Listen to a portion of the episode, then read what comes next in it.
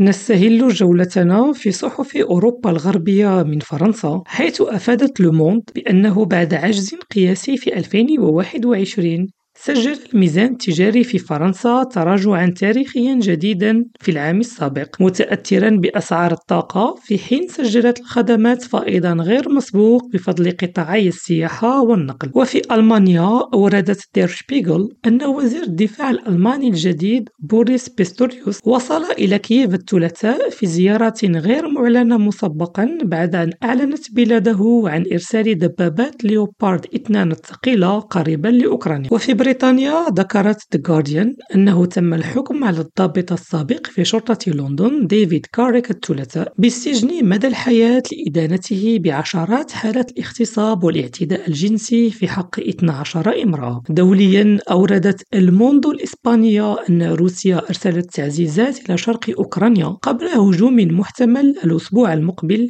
يحتمل أن يكون في 24 فبراير لأسباب رمزية. ونقلت الصحيفة عن الكريملين قوله إن الهجوم الروسي في شرق أوكرانيا يجرى بنجاح وذلك قبل أيام من الذكرى السنوية الأولى للحرب في البلاد. يونس قريفة ريم راديو إسطنبول.